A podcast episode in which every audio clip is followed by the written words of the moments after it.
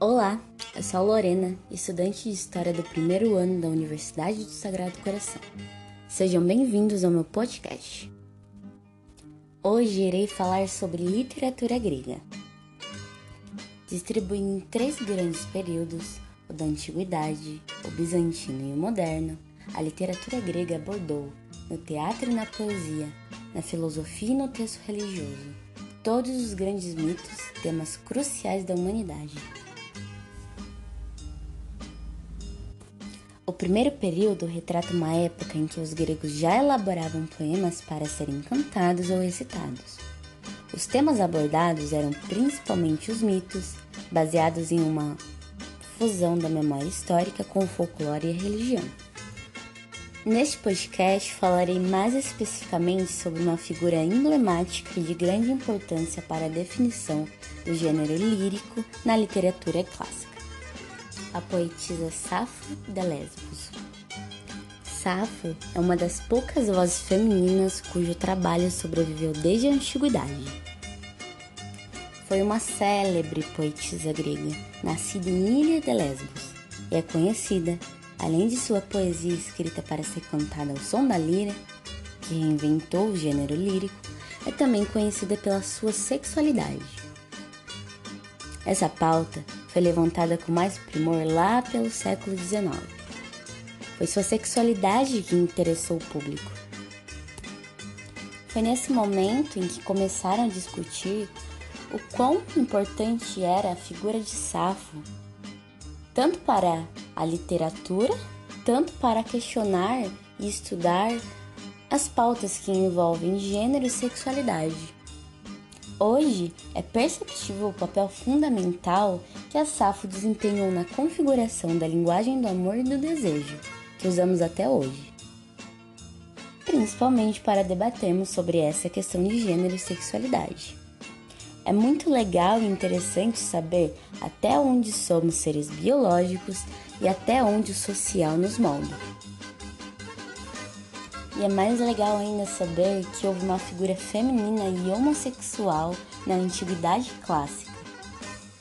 A Safo compunha seus versos celebrando o amor homoerótico entre as mulheres, no contexto ritualístico e performático dessa escola. Ela foi exilada por questões políticas, por volta de 650 a.C., na Sicília, mas desconhece a causa de sua morte. Sabemos muito pouco sobre quem de fato foi Safo. Infelizmente, esse nome é repleto de lendas e mitos, e por ser mulher, a sociedade grega patriarcal deu menos importância para sua figura. Entretanto, para o pouco que sabemos, é possível ter um pouco de noção da sua dimensão na cultura ocidental. Safo deixa bem claro em seus poemas a sua homossexualidade, ou talvez a do seu eu lírico, essa paixão pelas mulheres. Uma curiosidade: por causa dela que usamos a expressão lésbica, que originalmente designa alguém de Lesbos.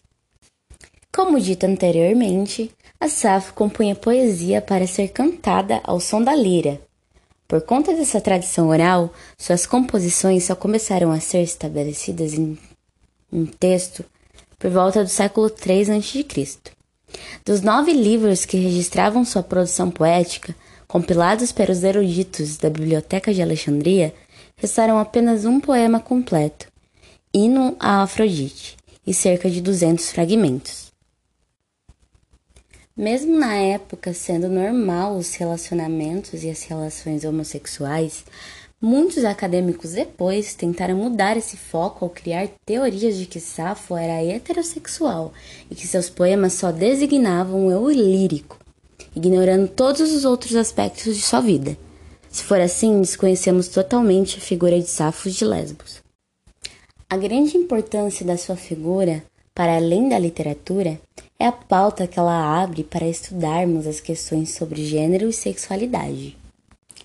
Termina esse podcast agora recitando os poemas de Safo de Lesbos. O poema se chama Aates. Não minto, eu me queria morta, deixava-me desfeita em lágrimas. Mas ah, que triste a nossa cena! Eu vou contra a vontade, juro, Safo. Seja feliz, eu disse, e lembre-se de quanto a quero. Ou já esqueceu? Pois vou lembrar-lhe os nossos momentos de amor. Quantas grinaldas no seu colo, rosas, violetas, açafrão, trançamos juntas, multiflores, colares atei para o tenro, pescoço de artes, os perfumes nos cabelos, os olhos raros de sua pele em minha pele. Cama macia, o amor nascia, e de sua beleza eu matava sua sede.